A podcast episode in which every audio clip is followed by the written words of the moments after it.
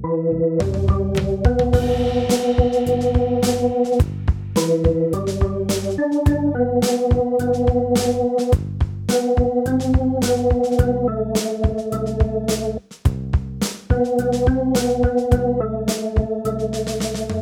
Lieben, willkommen zurück und weiter geht's mit einer neuen Folge Unterwegs zu neuem Leben. Folge 10. Wir gehen jetzt langsam zu einem neuen Text über, der mit den Worten Ich glaube beginnt. Mit diesem Wort Glaube wird die Art beschrieben, wie sich idealerweise Menschen zu Gott verhalten. Ich glaube an Gott. Aber was heißt das? Sicher bedeutet das zum einen, dass ich davon ausgehe, dass es Gott schlicht gibt. Ich kann ihn zwar platt gesagt nicht sehen, aber ich gehe davon aus, dass es ihn gibt.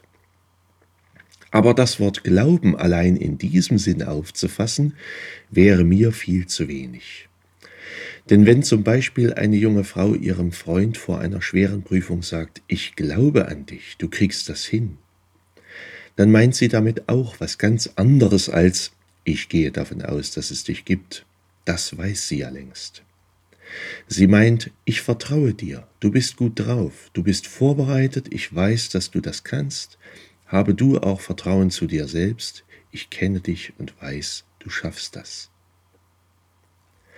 Das entsprechende griechische Wort, was für Glauben im Neuen Testament steht, hat ebenfalls viele Bedeutungen.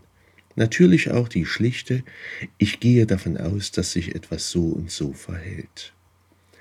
Aber darüber hinaus geht es in den meisten Zusammenhängen, wo dieses Wort vorkommt, auch um Vertrauen, um Treue. Einer Botschaft wird Glauben geschenkt, es wird also vertraut, dass sie stimmt, dass sie das meint, was sie sagt und dass ich mich darauf verlassen kann. Und für uns Christen ist das die Botschaft, dass Jesus Christus gekommen ist, um uns zu retten. Dass er für uns am Kreuz gestorben ist, dass er auferstanden ist und lebt. Dieser Botschaft also kann, sollte ich auch, dringendst glauben, also vertrauen, um dadurch mit Jesus Christus zu leben. Das ist die Grundhaltung, die ich Gott gegenüber einnehmen soll. Ob ich das auch wirklich kann, steht auf einem anderen Blatt, aber zumindest soll ich das tun. Mit den Worten Ich glaube beginnt nun aber auch eben der Text, zu dem ich kommen will, nämlich das Glaubensbekenntnis. Ich bekenne also mit diesem Text meinen Glauben, ich bekenne mich dazu, ein Christ zu sein, ich sage, dass ich zu diesem Glauben stehe. Man kann sich auf vielerlei Weise zu etwas oder auch zu jemandem bekennen. Ich kann mich schwarz-gelb oder lila anziehen, um zu zeigen, dass ich zu Dynamo Dresden oder Erzgebirge Aue stehe. Ich kann mir den Namen meiner Frau auf den Oberarm tätowieren, um zu zeigen, dass ich zu ihr stehe. Ich kann fahnenschwenkend auf die Straße gehen, um zu zeigen, dass ich zu meinem Land stehe. Ich kann Lederjacken mit Symbolen meines Motorradclubs tragen, um zu zeigen, dass ich zu ihnen gehöre. Die Kleidung meiner Musikkapelle kann ich tragen oder Vereins-T-Shirts tragen oder vieles andere mehr. Da sind auch meistens Symbole drauf, Zeichen, Wappen, Logos, die das Ganze auf den Punkt bringen und die mitunter sogar weltweit zu verstehen sind. Ein großes rundes M wird fast auf der ganzen Welt mit einer amerikanischen Burgerkette identifiziert. Ein dreizackiger Stern in einem Kreis wird mit einer Stuttgarter Automarke in Verbindung gebracht. Das hat also auch mit unserer Identität zu tun, wer wir sind und was wir denken. Mitunter hängen Menschen ihr Herz und ihre Kraft an bestimmte Gruppen, das ist ihnen sehr wichtig. Und irgendwo haben eigentlich die meisten Menschen solche Dinge und Gruppen, zu denen sie sich schlicht bekennen, also sagen, dass sie dazu stehen. Weltweit wird zum Beispiel ein Kreuz mit dem Christentum in Verbindung gebracht. Das Kreuz ist das wichtigste Symbol unseres Glaubens und Leute verstehen es überall auf der Welt. Das Kreuz steht für Jesus Christus bzw. für die Christen. Es gibt noch ein solches Symbol, was nicht ganz so bekannt ist, nämlich der Fisch, der ein etwas verstecktes Bekenntnis zu Jesus Christus enthält. Das könnt ihr ja mal selbst rauskriegen, wie das zustande gekommen ist. Beide Symbole aber drücken aus, dass sich Christen zuallererst zu Jesus Christus bekennen. Er scheint also der wichtigste Inhalt unseres Glaubens zu sein.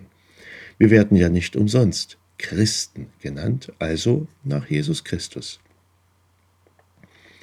Die Art, wie wir uns zu ihm bekennen, also mit welchen Aussagen wir uns zu Jesus bekennen, dieser Art macht uns aus, macht das Spezifische des christlichen Glaubens aus. Und das begann schon zu einer Zeit, als es erst ganz wenige Christen gab.